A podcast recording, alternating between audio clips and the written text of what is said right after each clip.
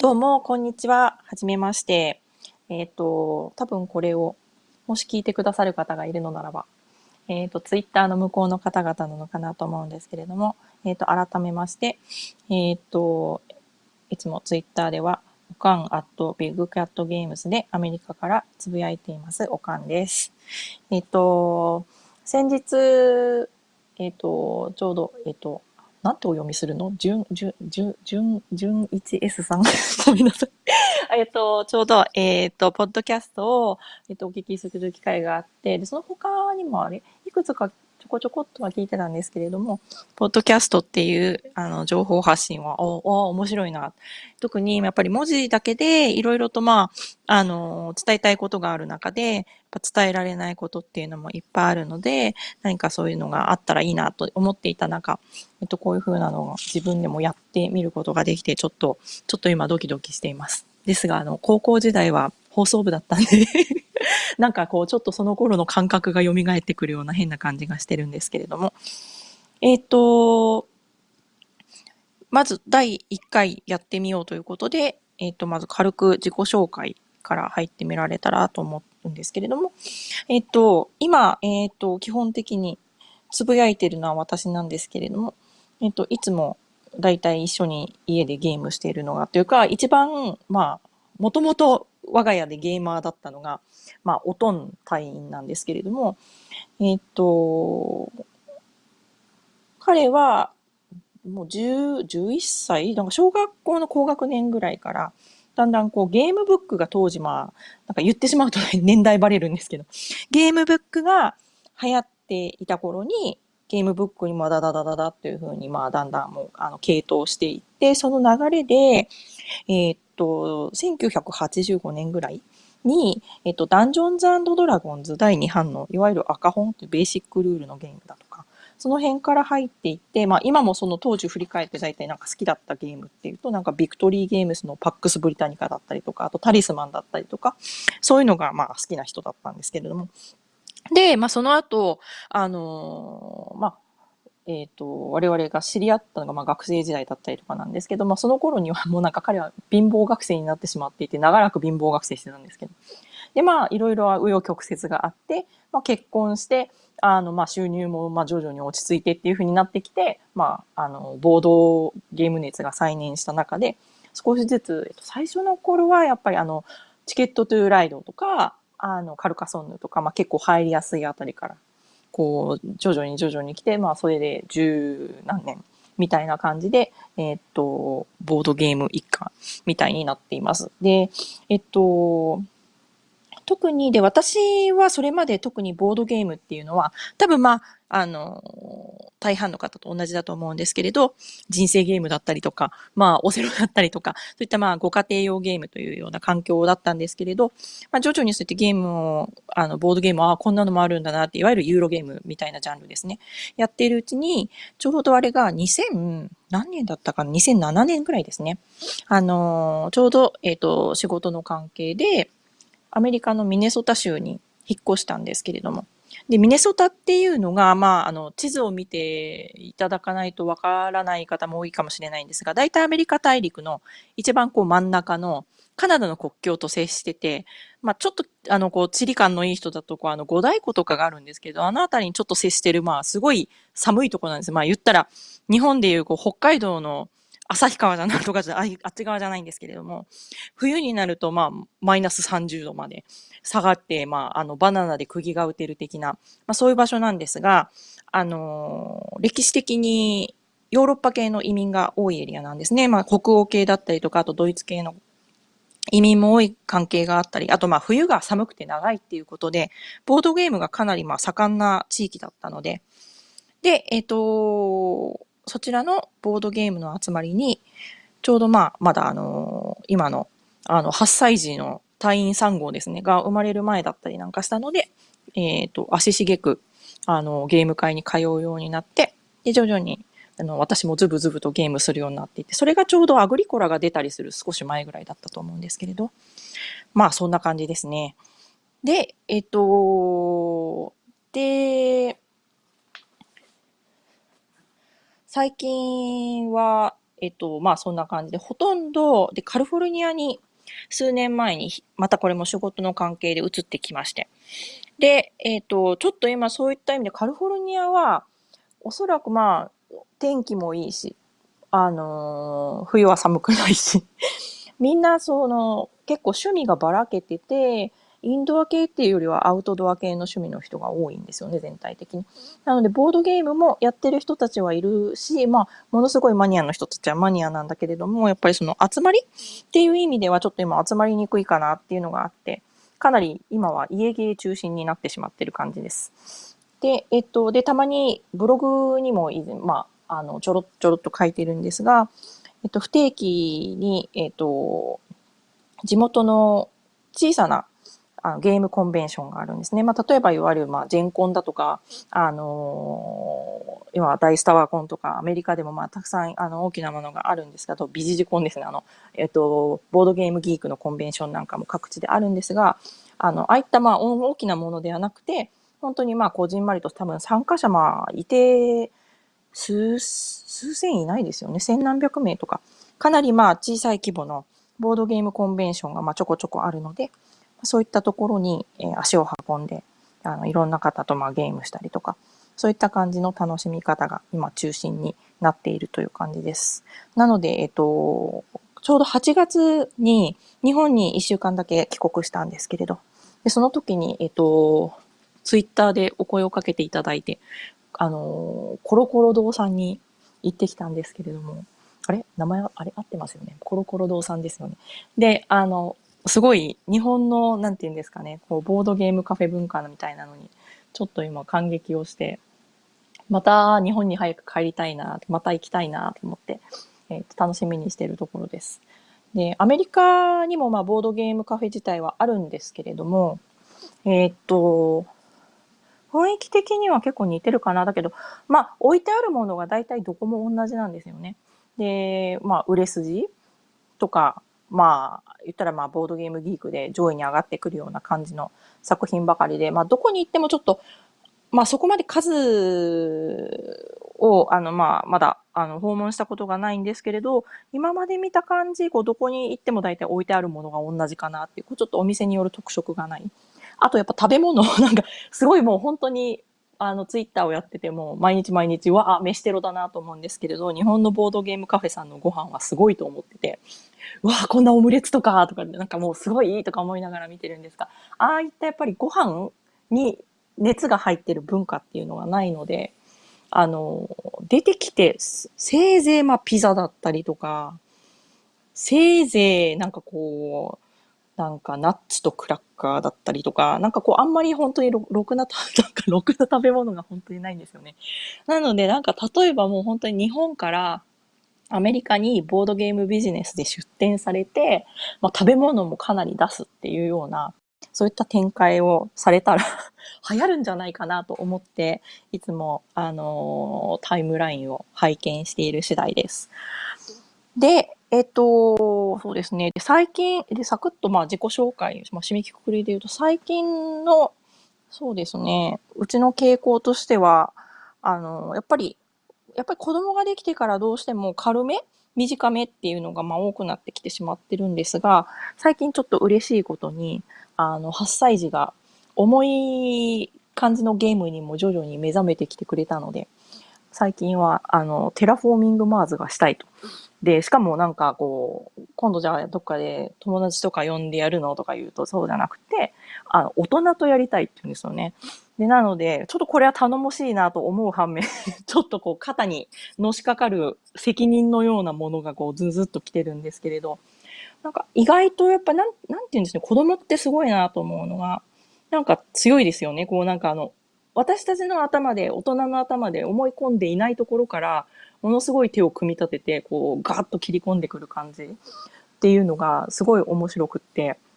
あのーもっとゲームしたいな、してあげたいなと思いながらも、あの、私の方が重みについていけてないというような、そんな感じの日々です。で、えっと、で、なんかサクッとこんな感じで自己紹介が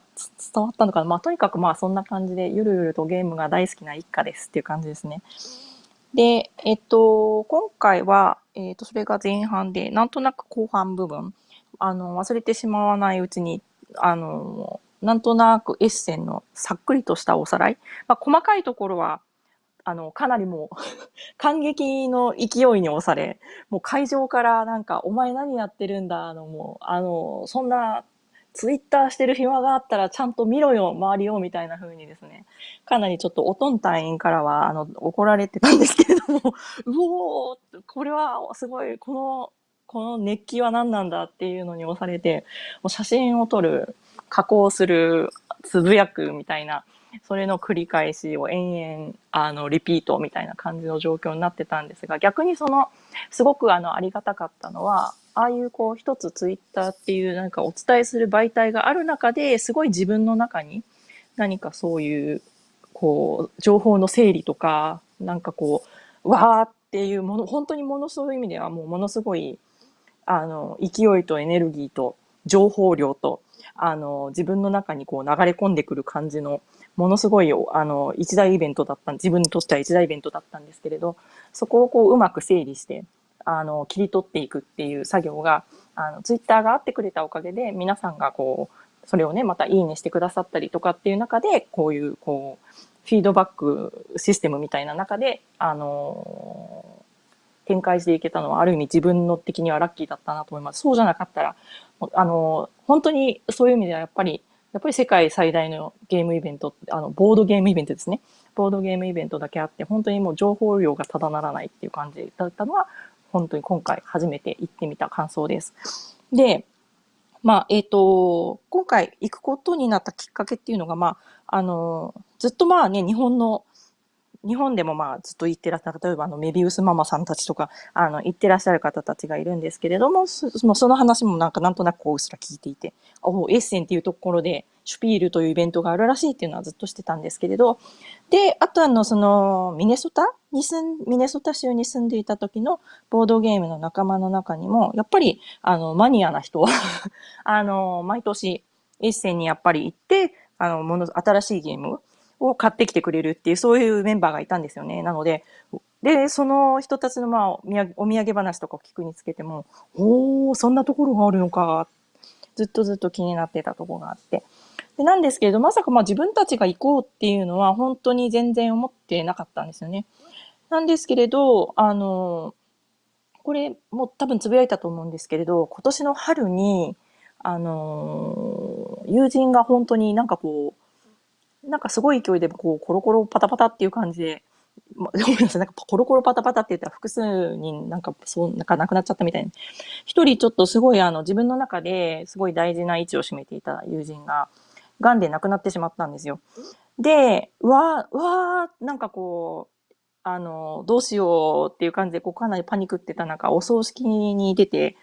帰り道に、その時にこう、閃光がこう、パーってひらめいたんですよね。で、うわーどうしよう、人生ってめっちゃあっという間やんって、このままで何もしなかったら、私、もしこれで明日お迎えが来たら私の今の人生絶対後悔するなっていう、なんか、なんかそういう感覚が、多分まあ、あの人それぞれ人生の中でそういう瞬間って何度か訪れたりとかがあるとは思うんですけど、なんか私の中ですごいそういうのが訪れて、で、何を思ったか、もう帰りお葬式の後、車を運転しながら、あ、そうだ、エッセンに行こうって思ったんですよね。で、なんか行っとかなかったら、なんかきっとやっぱりこう人生の中のいくつか後悔することの中の一つで、なんか後悔するんじゃないかっていう不思議な感覚がして、でもその帰帰り道にそれを思いつき、で帰ってきて、あの、もうすぐに、あの、飛行機の予約サイトでガガガガガーとこう探し始めて飛行機を取ってしまったという、なんかもう本当に なんか勢い、勢いだけっていう感じの、あの、流れだったんですけれど、で、えっと、まあ、で、行く、ね、エッセンに行く、そのシュピールに行くっていう、多分目的とか楽しみ方とかっていうのはもう本当に人それぞれだと思って、例えばもう本当新作をチェックしてニュースするのが目的の方もいれば、憧れのデザイナーさんに会って、やっぱりサインをもらうとか、あの、そういったこともあるかもしれないですし、あとは自分でもうボードゲーム作られてる方とかだったら、自分の作品をつく持っていく、やっぱりもう世界でやっぱり売りたいとか、あとはまあ自分で商材を持っている方もいらっしゃれば、まあ多分商材を売りに行くとか、あと逆に商材を仕入れに行くっていう方もいらっしゃるのかもしれないですよね。であと、あとはやっぱり一つすごい、ああ、の、すごいなって思ったのは、やっぱりそのデモとか、私有のあの、宅の数ですよね。なので、そういったことで、まあ、それも本当に、言ってしまえばもう入場料だけ払えばもういくらでも、あの、楽しめてしまうっていう、まあ本当に天国みたいな、ある意味 ボードゲーム天国みたいな場所なんですけれども。まあでも、うちの場合はだからもう本当になんかとにかく行ってみたかった。で、なんかこう言ったらちょっと、ボードゲーマーとしての巡礼っていうのもあったんですけれど、なんか、すごいその、不思議なその友人が死んだっていうそのことで、なんかこう、なんか人生の巡礼みたいな、なんかこう、自分、特に私の中では不思議な意味合いがあって、なんかとにかくもうそういう自分が、あ、行きたいなって思ってる場所に、なんかこう、普段やっぱしがらみがあっていけないじゃないですか。仕事があるとか、例えば子供がいるからとか、あとお金がやっぱり、うん、なかなか、うん、とか思ってしまったりとか。ででも実際にやっぱり行こうと思ったら、なんかこう、すごい思い切って、やっぱり休みは、まあ、私の場合は今こうやってアメリカで働いてますので、日本の、まあね、あの仕事の環境からすれば、まあ、お休み取りやすいとは思うんですけれど、やっぱり思い切って上司に、やっぱりこう、休みますって言って、言うことができたし、あと飛行機ももうすごいためらってたんですけれど、あの、それ、その出来事の前まではね、やっぱり旅行行きたいなっていう気持ちがあっても、やっぱり人間なかなか、あの、まあ、家庭だ、仕事だ、あれだ、なんだ、ふんだ、ふんだってあると、もうなかなか取れないんですけれども、もうそれも取ってしまおうって、もうガーっていうふうになって、もう本当その行為自体がなんかもう自分にとって巡礼 みたいなんだったんですね。で、なんかでも行ってみると実際すごい行ってみて感じたのは、結構そのカリフォルニアでも地元でやっているその結構小規模、まあ1000人規模ぐらいのコンベンションと結構まあ言ったら雰囲気的にはちょっと似てるところがある。あと一番やっぱりでも似てるのはもう各、もうそのゲームのまあパブリッシャー各社のブースがたくさんこうわーって出てるなところなんかはある意味まあ典型的なやっぱビジネスショーとかビジネスコンベンション的なものすごいあのそういうものがあって。で、まあ行ってみると、あたりにはもう、ものすごい数の、まあ、ボードゲームギークとか、あとは、あのー、結構、中世マニア、なんかその、まあ、ミドルエイジの、まあ、マニアみたいな感じの人たちがいたりとか。で、これは、えっと、本当に、あとこれも、つぶやいて、もう本当にびっくりしたことの一つだったのは、もう全然想像してたより子供連れ、家族連れ、ベビーカーっていうのがもう溢れてるんですよね。で、うおー、こんなに、こんなに子供がいて、ギークに揉まれてて、って踏まれないのかしらとかも思いながらも、もう全然なんかこう、不思議なこう、カオス感の中で、こう、お互いが全然、こう、ふーっとワイワイに調和してて、で、まあ、子供向けには子供向けの、あの、写真もいろいろアップしたんですが、ゲームね、幅とかのああいったゲームブースに限らず、様々な、まあ、木のおもちゃだったりとか、もうかなりこう、チーク玩具的な、あの、各社のブースが出てたりして、まあそういうところで自由に遊べたりとか、あとはまあ、そちらでも、あの、いわゆるもう試供品じゃないんですけれど、なんかこうちょっと無料の可愛いプレゼントがもらえたりっていうようになってて、まあ、なんて、なんてファミリーフレンドリーなんだろうってことで、そういう意味では、あの、本当に、ああ、もう最初緊張してたんですけれど、もう、あ、もう画電飲水的にも、うち的にはもう、あ、行って大正解だったなって、あ、本当に良かったなと思って、もう結構会期中何度も、その結構かん、なんかもう、その場に何を特にするとか、その、別にね、なんかフリーのグッズをもらうとかじゃなく、もう、あ、わあ、来てよかったなって、もうその気持ちがすごい、あの、溢れてきてしまって、何度もその、亡くなった友人にはすごいかん頭の中で感謝してました。なんかもう、ああ、ありがとうみたいな感じになってしまって。すごい不思議だったんですけれど。で、あの、なので、なんかこう、一つすごい、あの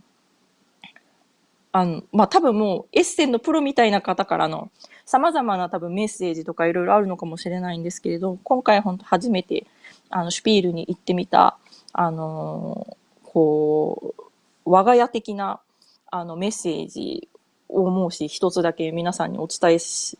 あの、するとしたら、もし、もう本当に、例えば何かまあ、ね、様々な、まあ、しがらみとか、なんかこう、踏ん切りがつかないとか。で、特に、まあ、あとは思ったのは、なんか例えば逆にゲーム自分で作ってる方とかの方が、なんかこう、例えばタイムライン読んでると、逆になんかこう、やっぱりものすごいこう、行ってみたい場所っていう気持ちがひょっとしたら強いのかもしれないですね。うちみたいなただのボードゲームファンっていうよりは、そういう方の方が思い入れ強いかもしれないんですけれど、で、まあ、やっぱり自分で、なんか自分の中にこう、マイルストーンとかゴールがあって、それを達成したら行こうとか、なんかこう、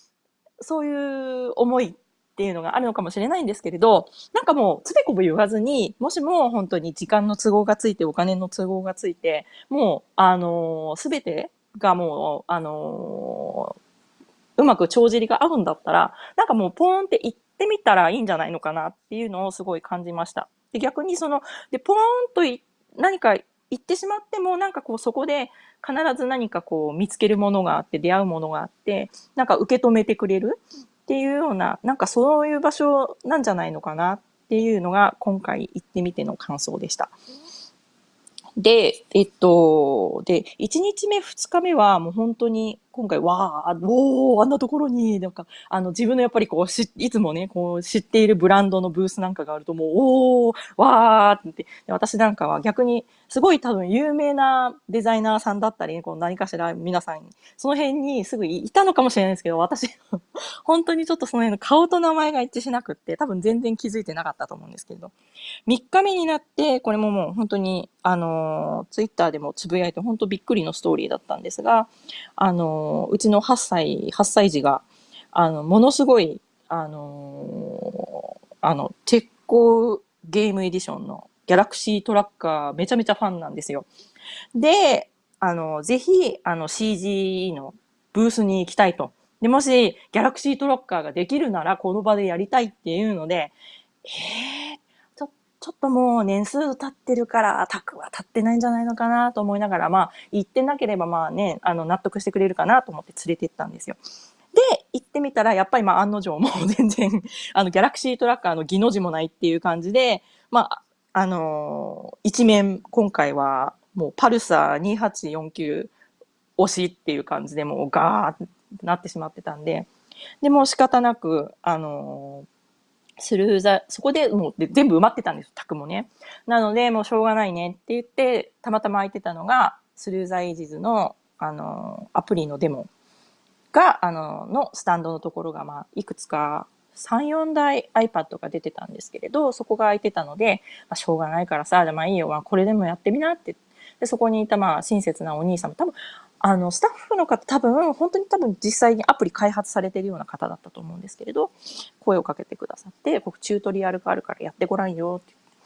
で、まあ、とりあえず、まあ、娘が、こう、まあ、ささささささと、もす、でもすごい、こう、見てるとすごい悩ましげな顔をしながら、もう、あの、試行錯誤しながらなんですけれど、まあ、ゲームを進めていたっていうところに、えー、で、おとんたんは、まあ、自分が見たいものがあるので、ちょっとごめん、俺、あっち見てくるから、みたいな感じで、いい風に向こうに行かれてしまい、で、私が子供の後ろに立ってたんですね。で、まあ、あ、しょうがないね。まあ、この間に、まあいいや、また写真整理して、ツイッターでも SDM で、なんか、つぶやいとくわ、と思ってやっていたところを、なんか周りを囲まれてる感覚がしたんですよね。で、ほんと思って見てみると、3、4人ぐらい黒いあの CG のロゴが入ったポロシャツを着た方たちとか T シャツの方たちとかが、なんかこう、ふわーってこう、あたりを囲んでて、で、なんかすっごいもうほんなんかこう、ニッコニコしながら、うちの子が、あのー、スルーザエイジーズをやってるのを見てるんですよ。で、ああ、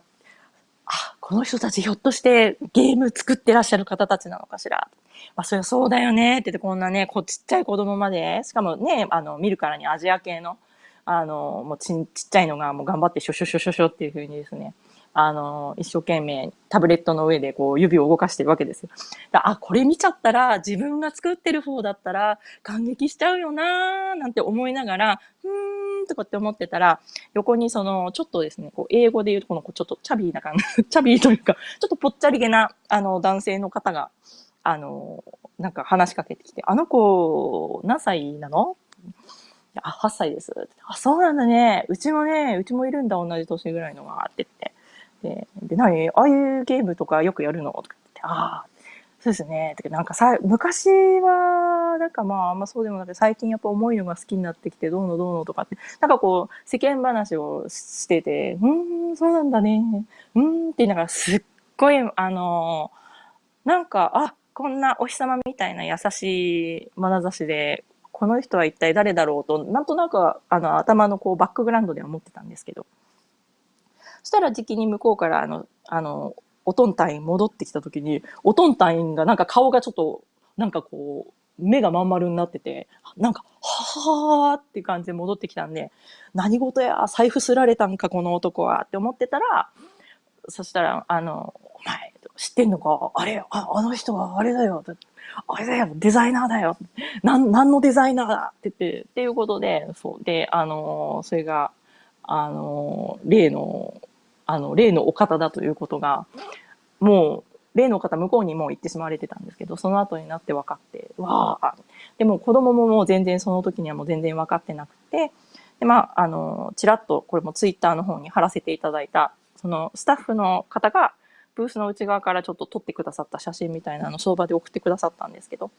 で、それを見て、まあ子供も、ああ、この人、さっきの、あの、チュートリアルのおっちゃんや、みたいな感じですね。エージェントブラーダさんや、とか、みたいなことを言い出して、まあ、後から大騒ぎっていう感じだったんですけれど、まあ、完全に、本当ビギナーズラックの世界だったんですが、すごい、なんて言うんだろう、あ、あ、こんな近くに、あ、あのゲームを作ってる人は、本当にいたんだっていう、その、なんかこう、頭ガッツン感っていうのが、3日目の1つ目の出来事で、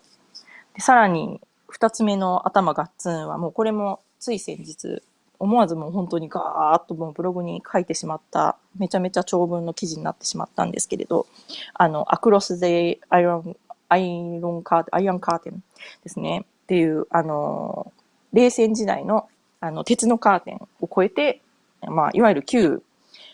あの、共産主義側の国から、まあ、こちらの、まあ、というか東側の国から西側に人を逃がすという、あの、恐るべき教育ゲームなんですけれども、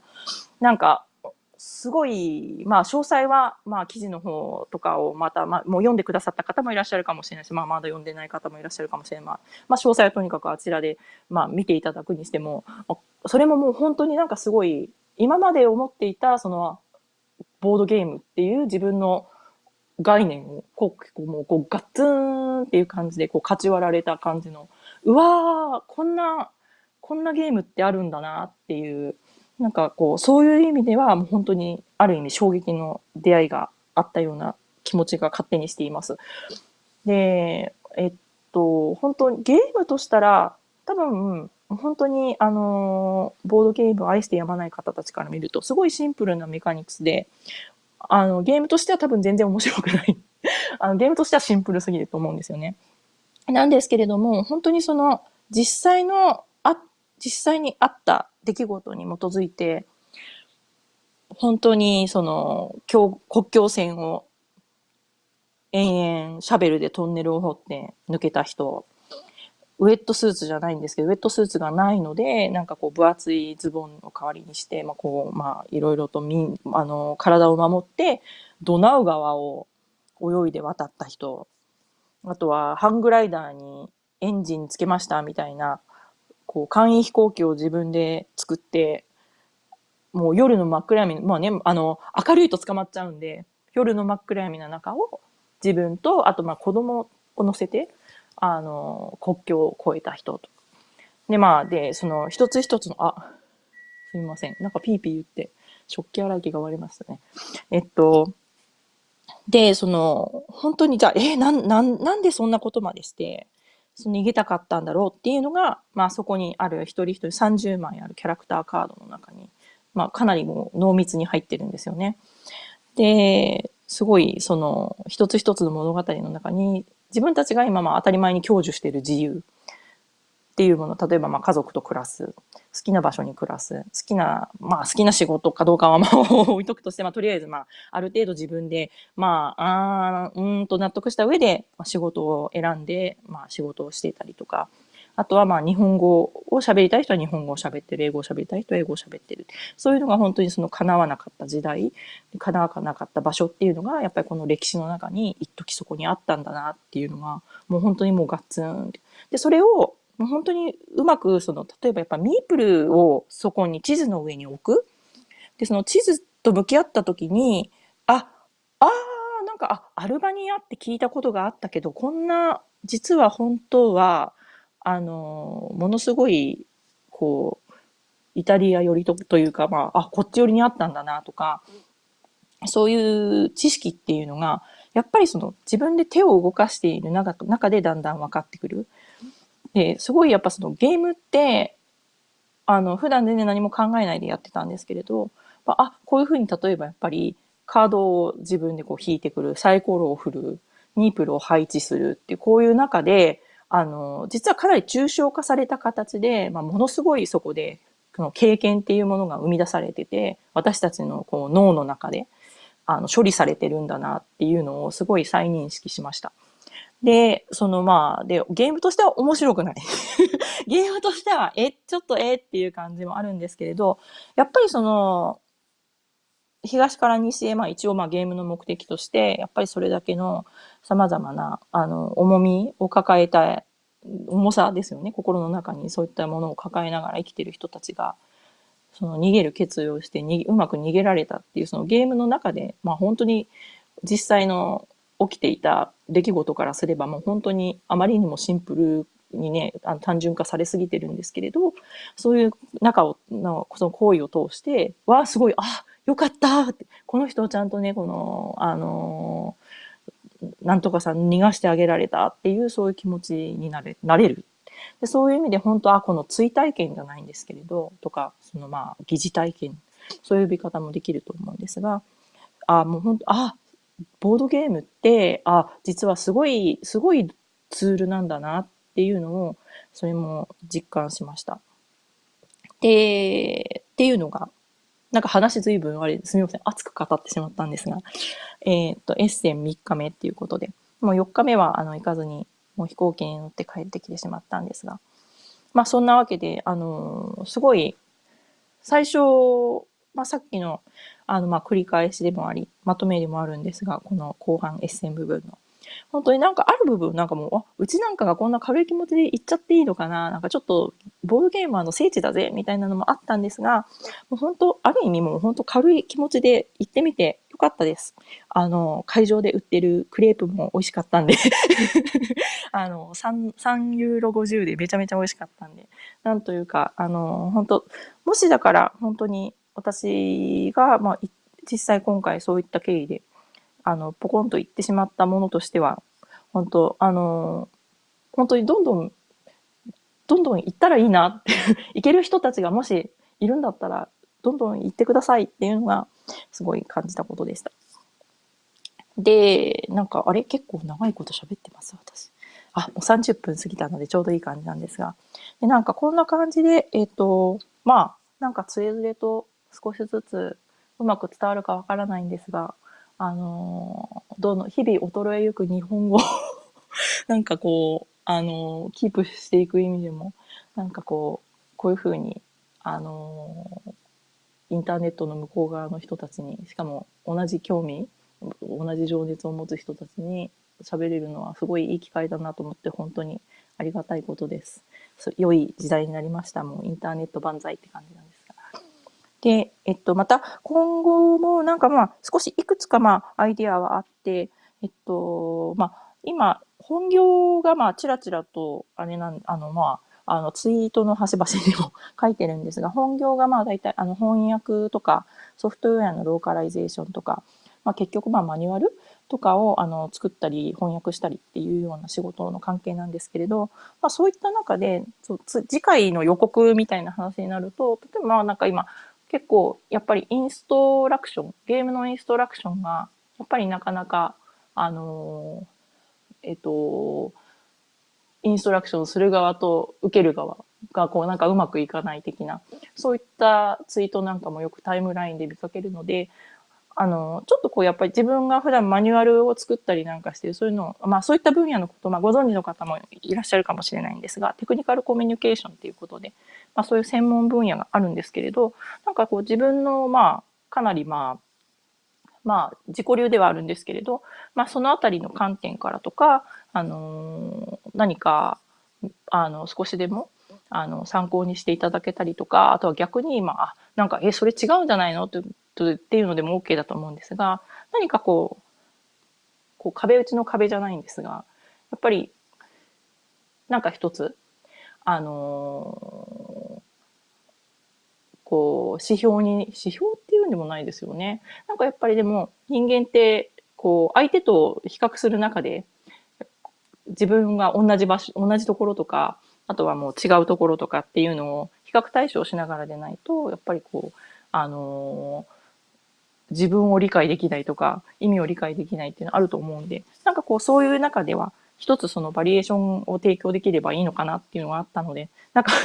なんか、しどろんもどろんなんですが、まあ、とにかく、なんかこう一つのなんかそういう、そういうアプローチもあるよね、みたいな話を次回はできたらなというふうに、えー、なんとなく思っているところです。ということで、なんかもう勝手に次回やる気なんですけど えっと、そんな感じで、えっ、ー、と、こちらは今、金曜日の夜8時半を回ったところで、日本は多分土曜日のお昼、一番もう、まさにまったりタイムじゃないかと思うんですけれども、あの、お互い時差はありますが、良い週末になるよう祈りながら、あの、楽しいボードゲームライフ、楽しい週末をどうぞお送りくださいということで、えっと、どうも本当に、あの、すいません、なんか、超しどろんもどろん、お恥ずかしい感じなんですけれど、聞いてくださってありがとうございました。で、もしまた、あの、何か、あの、例えばまあ、まあ、今まあ、こんなね、第1回目からなんですけど、例えばまあ、質問